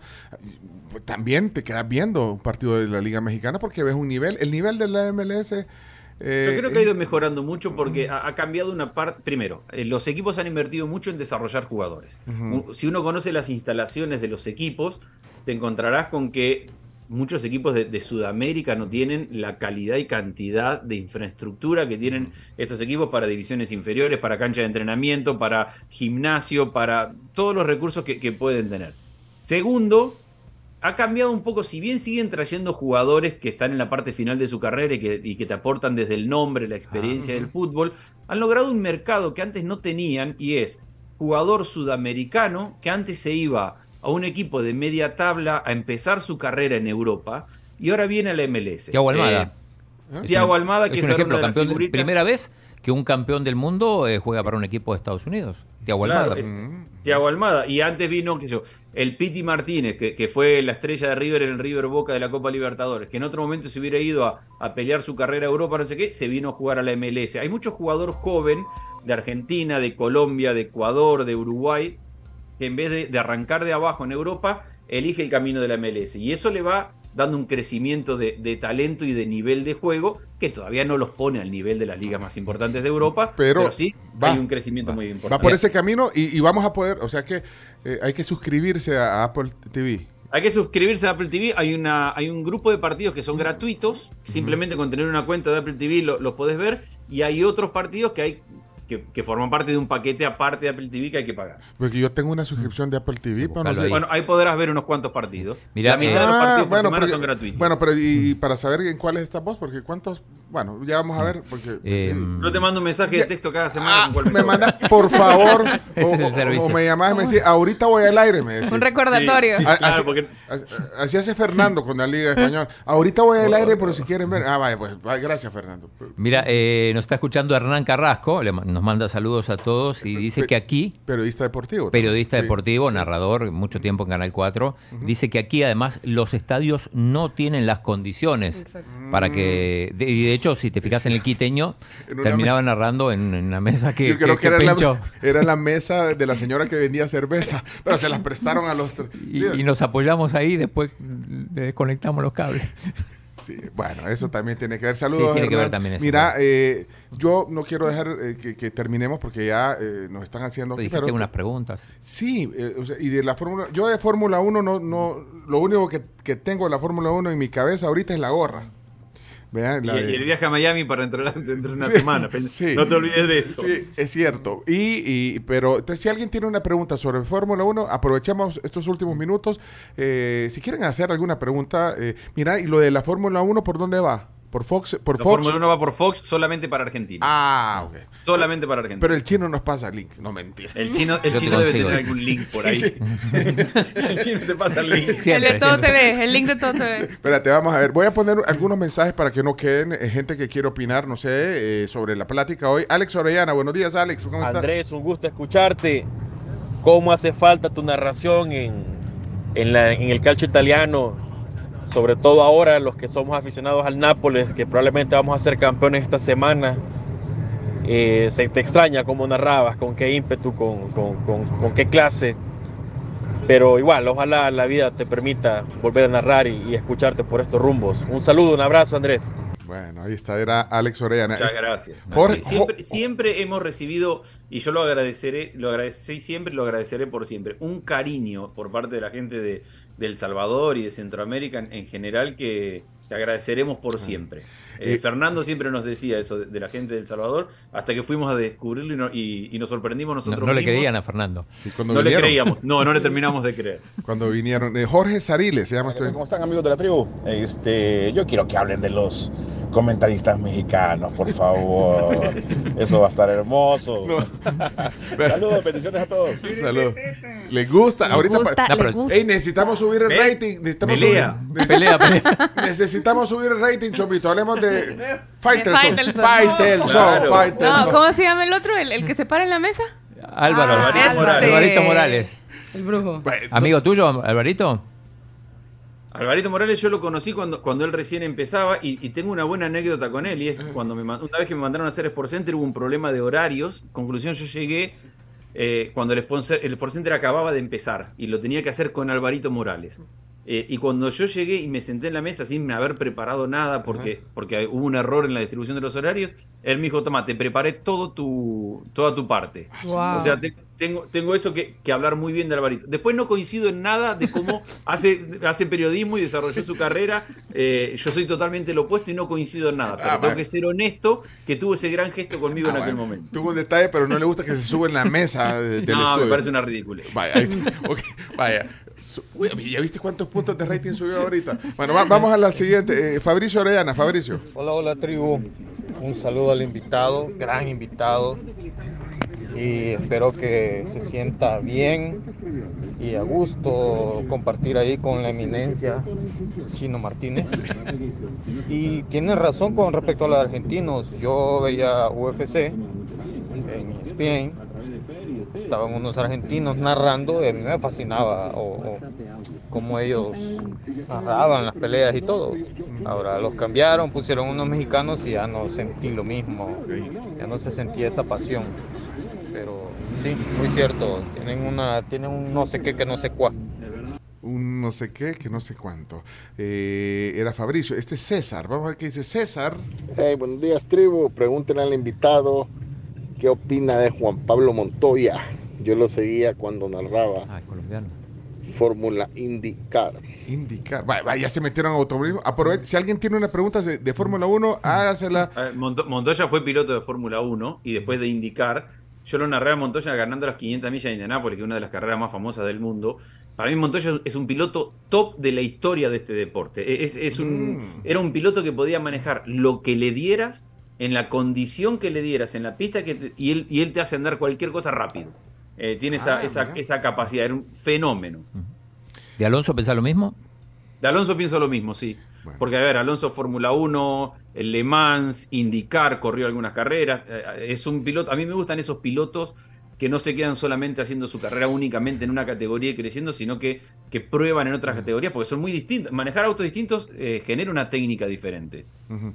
Eh, háganle preguntas difíciles de automovilismo. Yo porque no tengo preguntas difíciles de Fórmula 1 para ver si está bien. eh, para ver. Aquí está Roberto Celarie. Roberto. Buenos días. Quisiera saber si Andrés puede elaborar un poquito más eh, sobre qué es el sprint en la Fórmula 1. Todavía no me queda muy claro. Hoy en la mañana estuve hablando de eso con mi hijo y pues eh, todavía no nos queda muy claro cómo funciona eso del sprint, que ya sería este fin de semana. Esa pregunta no la. gustó, no- ahí ya te gusta la pregunta. sí, porque esa, no, no la pudiera haber hecho yo, esa pregunta. Ajá, Yo, ah, yo- te ver. explico. La Fórmula 1 tenía un concepto que en un fin de semana de carrera tiene viernes y sábado dos momentos de, de entrenamiento, de práctica para desarrollar tu auto. El, el viernes dos, el sábado tienen una práctica y una clasificación, que de esa clasificación se establece el orden de cómo se va a alargar la carrera el domingo. La Fórmula 1 ha buscado una forma de generar más atractivo y entretenimiento para el viernes y el sábado, para la gente que lo puede ver por televisión y para la gente que va a la pista. Entonces, este fin de semana en Azerbaiyán, el viernes va a haber, es medio complejo, así que hay que prestar Ajá, atención, sí. una práctica de, de entrenamiento, la única, y una clasificación que se va a hacer el viernes y como que esa clasificación se va a alargar la carrera el domingo.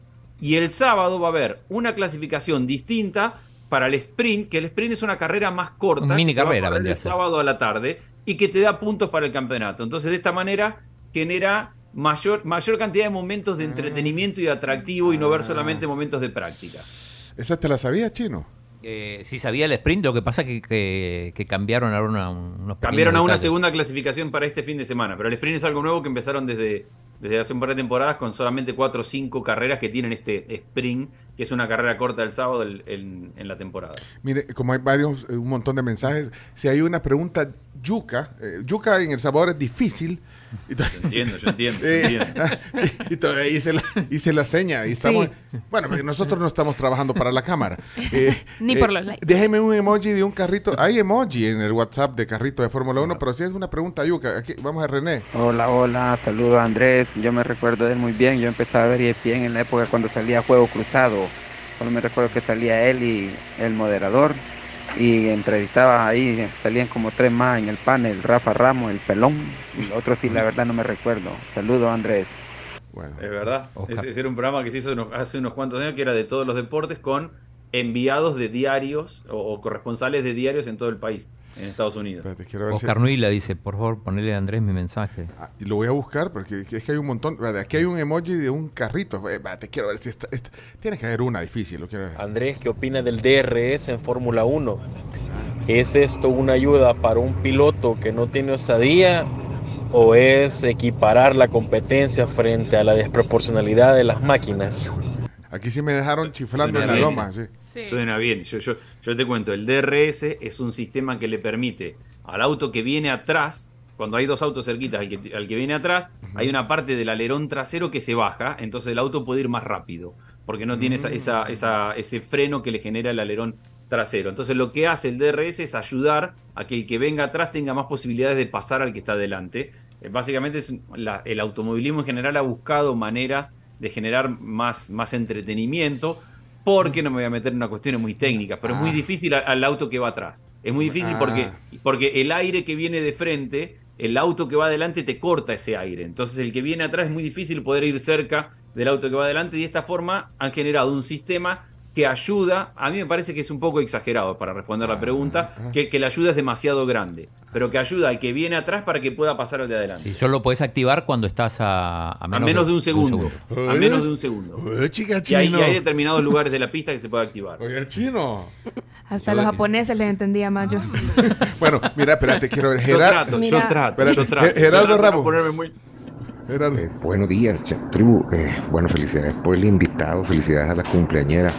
Solo quería saber de Andrés Agulla, que bueno, yo lo conocí con Bombo, eh, hablando de automovilismo. ¿Qué piensa ese, eh, pues, del mexicano Checo Pérez? ¿Cómo lo ve? Uy, ¿Llegará algún día a ser número uno? Checo Pérez. número uno, Checo Pérez es mexicano, compañero de equipo de, Verstappen en Red Bull, que es el equipo dominante. Mm. Yo creo que no. Eh, yo creo que, que, ese equipo ya está construido para que Verstappen sea el uno y que Checo Pérez entiende muy bien que su rol es ser piloto número dos del, equipo. Uh. Eh, él, por más que públicamente diga que va a querer pelear el campeonato y que tiene con qué, la realidad es que el equipo está construido con un piloto uno y un piloto dos y él es el, es el piloto dos. Y Verstappen es mejor que Checo Pérez también. Entonces no, no, es muy difícil. Eh, se tiene que dar circunstancias de las carreras como para que él pueda ser campeón, pero yo lo veo que no. ¿Se tiene que ir a otra escudería quizá? en algún momento para...? Es que es, que es muy difícil, ya, está en la parte final de su carrera y no hay tantas escuderías capaces de ganar un campeonato. Hoy, Red mm. Bull es el auto dominante, Mercedes lo tiene a Hamilton como piloto número uno. Eh, hay, cada, escudería tiene un piloto número uno, entonces eh, yo creo que ya ha llegado al, al punto máximo de su carrera, que le permite ganar, va a ganar algunas carreras este año, pero no creo que le permita ganar el campeonato. Ese, comentario no le gustará, no le gusta a Leonardo. yo, yo quiero hacerte una pregunta por algo que caracteriza mucho eh, al premio de Azerbaiyán en la ciudad de Bakú y es la altitud de la ciudad. A diferencia de México, o sea, Bakú está muy bajo, está muy cerca del nivel del mar. Entonces, esto tiene una afectación, o sea, totalmente directa a ciertos motores de los carros de Fórmula 1 así como a muchos les afecta la altitud en, por ejemplo, el Gran Premio de México que está a 2.200 y pico de metros sobre el nivel del mar. Camila cumpleaños y hace unas preguntas impresionantes. es, impresionante. Sí, afecta, y, de nuevo, voy a tratar de no ponerme muy técnico porque afecta básicamente porque la presión del aire sobre el auto es distinta. Eso, eso, es lo que más afecta. La, la, densidad de aire y la presión que ejerce sobre el auto. El auto cuando va avanzando a velocidad y con los alerones que tiene, el aire que tiene lo, lo pega al piso. Como que lo hiciera más pesado. es más liviano el, el, o menos carga de aire cuando está más arriba. Porque hay, hay, menos. Entonces el auto tiene que poner, si quiere tener, porque el, tener alerones te ayuda a poder doblar más rápido y el no tenerlos te ayuda a ir más rápido de derecho. Entonces a mayor altitud hay menos peso, menos presión de, ese aire. Perfecto. Bueno, ahí está. Eh, la última que, porque ya no. Bueno, Oscar, aquí, dice aquí no hay tío. Ah, Oscar. Oscar, Oscar con S. Ya lo voy a buscar. Hola Andrés, ¿será que me puedes explicar un poco qué es el refugio? ¿El refugio, dijo? ¿o qué? El refugio es esto que yo les contaba recién. Es el, el auto que viene atrás recibe todo el aire sucio del auto que viene adelante. Imagínense, a ver, cuando van en el auto en una carretera, saquen la mano y pónganla así y van a ver la fuerza que les hace, que les hace el aire. Eso a 300 kilómetros por hora genera mucha fuerza en el auto. El auto que viene atrás del de adelante, como tiene un alerón, no recibe ese aire. Entonces tiene como un vacío de aire que hace que no pueda ir tan pegado al piso y que se le mueva mucho más el auto. Eso es el, refugio y por eso es tan complicado para uno ir atrás que el otro. La de Oscar, dijiste, este sí va a ser la última, Chino. Oscar con vos, vos pediste preguntas difíciles, ahora no te quejes. Ahora, no te quejes porque no, estás entendiendo está convenciendo. no ahora no estás entendiendo nada. No, pues si no importa. Espérate, vamos a ver. Buenos días. Eh, ¿Cómo? Qué buena entrevista. ¿Cómo no recordar a Andrés Agulla? Con su clásico y mítico. Entramos a la última vuelta. ¡Pombo! Ese era Pero, ese, era mi, relato con Pombo de la indicar. Ah, mira, no, a mí me da pena por, por, Andrés, eh, pero aquí por comentario no, no, mira este. Hola tribu, saludos a todos, en especial a Telma y al chino, que por cierto, no sé si se han fijado que se disparó el Bitcoin. Ah. pero para este mensaje viejo. No, eh, si no se disparó el Bitcoin. No se disparó. Ah, pues. No, bajó. Bueno, también no. Muchas gracias. Eh, Jenny Iraeta. Jenny Iraeta tiene una pregunta, mira, un oyente. Porque hay muchas mujeres también. Yo no sé si es un deporte, y aquí no me quiero meter en un tema de género. Ha sumado muchas mujeres, me parece. A, raíz de lo que decía Andrés de la serie. Sí, sí vea que ha sumado más mujeres. Pencho, tenés que mirar la serie. Tenés que mirar la serie, te va a cambiar tu Ya la vi. no la viste, no la viste. No, si, la vi, entenderías muchas cosas que no estás entendiendo. No la viste, acá no nos mientas. No, la vio. ¿Cuál es la necesidad de mentir? No, pero es que. ¿Por qué mentir? ¿Por qué la engañar? La próxima escuchala también. No, espérate, no la pongo solamente ahí de fondo. No, o sea. La, ponerle el audio. La vi pasar. Mi hijo Andrés, que por cierto se llama Andrés, mi hijo como vos mi hijo Andrés sí es fan de la, de la Fórmula y entonces él me la ponía, pero es que yo, ¿me entendés? Vos querías escuchar música. Yo quería, yo quería. ¡Ay, Filio! Entonces Andrés me mi hijo Andrés me ponía la serie. Sí, pero. Un capítulo, vio. Pero mira, Jenny dice. ¿Cuántos años tiene Andrés? Andrés, mi hijo, tiene 21. Bueno, aprovechá, porque después ya cada vez más difícil tener momentos para compartir con tu hijo. Vení, sentate a ver la serie. Te sentás ahí al lado, porque porque después no tenés oportunidad de estar con tu hijo tanto. Es cierto. Eh, ¿Será verdad que Leclerc, dice Jenny Iraeta, eh, se va para Mercedes? Pregunta. Yo creo que por ahora no, pero lo que pasa es que hay mucha gente que especula con el final de Hamilton en su carrera, que es el piloto uno de, Mercedes, y con que la Ferrari no está funcionando del todo bien, entonces a ver a dónde puede ir un piloto que es muy bueno como Leclerc. Yo, mm. por ahora no lo veo, al menos en lo inmediato no. Ok, eh, mira, Susana, salieron las mujeres. hola Susana, Susana. Andrés ponía la serie y Pencho se dormía. para, trolearme si le gusta mandar mensajes. Porfa, pongan el mío, dice Andrés, a ver una pregunta. La válvula de alivio en el tanque de gasolina, esa, ¿para qué es una de las nuevas reglas, pero para el 2023, pero esa eh, a qué se refiere. Chino, chino, la válvula de alivio. No, no sé. Yo no lo sé tampoco. Yo esa no la sé. Ah. Esa no la sé. No, no sé qué es la válvula de alivio. Ok, mm. Ese era el objetivo, que no que dijera, porque no todos lo no todos lo saben. Chino, vos no sabes todo tampoco. No, si no sería todólogo. Sí, y Andrés tampoco. O sea, no era que quisiéramos, pero Pero está, está bien decir que uno no sabe ciertas cosas. ¿eh? Sí, Peor es, inventar. es lo mejor. Peor es inventar. O decir que viste la Fórmula 1 de la serie. Ponga la mía, dice. decir que miro la serie. y, no la miro. Eso es peor. me senté con mi hijo a verla. O sea, que le, que le haya puesto atención es otra cosa. O sea, yo no he mentido. Andrés, que, que de fe, ya le voy a decir, que de fe, nos sentamos a verla. Y me explicaba y todo. Yo estaba viendo el Twitter, no mentira. Andrés, ¿por qué tienen a Daniel Richardo en Red Bull haciendo carreras alternas y no compitiendo? Daniel Richardo, que es un piloto que, ganó carreras y que fue importante por varios años, ganó ahora es tercer eh, piloto, es tercer piloto de Red Bull. Significa ah. que no corre las carreras, que está como un piloto de reserva y que lo usan para ciertas exhibiciones y, cosas así. Bueno, ha ganado eh, el premio, ha ganado el premio de Azerbaiyán una vez. Muy bien, muy bien. miren, bueno, ya, ya, me está cayendo a mí. Dice, vaya, Pencho, ya viste a todos los que nos gusta la Fórmula 1 y vos nos negás. Ah, sí, vos pero, Que cuando hicimos una. sí, de recordar. Que yo, dije, hagamos un programa de la Fórmula 1, vos decías que no, ahí nos peleamos.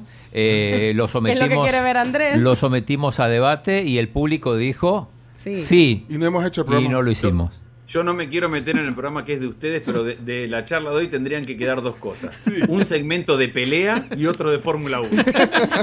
Eh, Andrés, gracias por todo el tiempo que nos has dado. Espero que, bueno, haya sido agradable para nosotros y la audiencia sé que, que, también han, disfrutado. Así que muchas gracias, Andrés. No, a ustedes por la invitación. Yo lo siento muy cercano y, cada vez que he ido a, El Salvador me han tratado muy bien y conozco el, estudio y los conozco a ustedes. Así que para mí esto es sentarme a charlar con amigos y, a disposición para cuando, cuando quieran, porque yo la paso realmente muy bien charlando con ustedes también. Bueno, qué bueno que... el chino sí, confirmando versiones, el chino me dio en la nuca. Es Fernando, Fernando Palomo. a poner. Ah, esta declaración de Fernando Palomo eh, nunca la habías escuchado. Alguien preguntó, ¿por qué? Porque Fernando hizo la sección de deportes en este programa, 10 años, no sé cuánto hizo la sección Fernando, y, luego vino el chino. Y aquí está la declaración de Fernando Palomo eh, respecto a la llegada del chino a este programa. El chino sí, confirmando versiones, el chino me dio en la nuca. en otras palabras, también podría decir, me cerruchó el piso. también funciona. Es Cerruchino. Cerruchino Martínez. Cerruchino, Martínez. Ibas a decir algo porque Mira, lo voy a poner primero en cámara para que lo vea la gente que está en Facebook. ¿Qué quieres poner en cámara? Ah. y ahora, ahora mostrásela. Andrés. Andrés. Ah, muy bien. 2018. Eras una criatura. Es una foto con Andrés Agulla de 2018 tuve la oportunidad de platicar un rato con Andrés al aire. Cuando, quieran, cuando quieran repetimos. Un placer. Sí, cuando Bueno, Andrés Agulla, más de no sé cuánto duró, va a durar, porque todo esto va a estar en podcast, este, este, se convierte en podcast, va a durar un montón. Y siguen llegando preguntas, Sí, pero mil disculpas a los que la responda el chino, que sabe. Bueno, Andrés, eh, voy a estar atento a, las transmisiones. Eh, MLS, ¿cuándo te toca entonces? Me toca este sábado en Toronto, Toronto, Toronto mm. contra New York City. Eh, sábado, siete y media de la tarde, hora del este. Me, das una llamada antes para decir. Yo te llamo. Voy al aire. No te quedes dormido. porque por ahí te entusiasmas viendo Drive to Survive y te olvidas. te, enganchás con la serie de Fórmula 1 y te olvidas del partido. Ahorita vamos al aire. Pone, pone, Apple TV. Gracias, Andrés. Qué gusto. Saludos. Saludos grande para todos. Saludos. Saludos. Bueno, eh, si no escucharon esta plática, esta tertulia completa, estará en podcast. Eh, ya al mediodía, nuestro, porque el mediodía de Andrés ya eh, es hace rato. al mediodía estará el podcast en todas las plataformas: Spotify, Apple Music, Apple Podcast perdón, en TuneIn y por supuesto el audio y el video en YouTube y Facebook. Somos la Tribu FM. Hacemos pausa y nos reponemos del tiempo porque estamos, mira, y le traen regalos a la Camila. Todo el tiempo traen regalos. No, tenemos que responder tiempo. Saludos a Obed que dice que no le pusieron el audio. No lo pusimos. Morina. No pusimos un montón. Un montón. Sí, disculpen. Ramírez. Ahí se los mandan al chino. Vale, vámonos a la pausa, ya regresamos. 10 de la mañana con 21 minutos y New llegó para solucionarnos la vida. Por ejemplo, si vas a comer con tus amigos, puedes descubrir esta excelente manera de pagar. Utiliza la app New, paga con el QR y utiliza la función de dividir cuenta para que tus amigos te envíen su parte. Fue de verdad una gran idea porque es muy fácil de utilizar y lo único que necesitas es el número de teléfono de tus amigos. Descarga New y olvídate de todos los métodos complicados. Y PBS tiene una amplia gama de servicios reúne los mejores profesionales con productos de primera línea para brindar sistemas y herramientas a medida para clientes en diferentes campos de Centroamérica, el Caribe y Colombia. Hoy hablamos de CareStream con nuestro amigo de PBS y si ustedes quieren más información, por ejemplo en la evolución de la radiología, todo esto aplicado a un tema de medicina, pueden pedir más información al 7039 9308.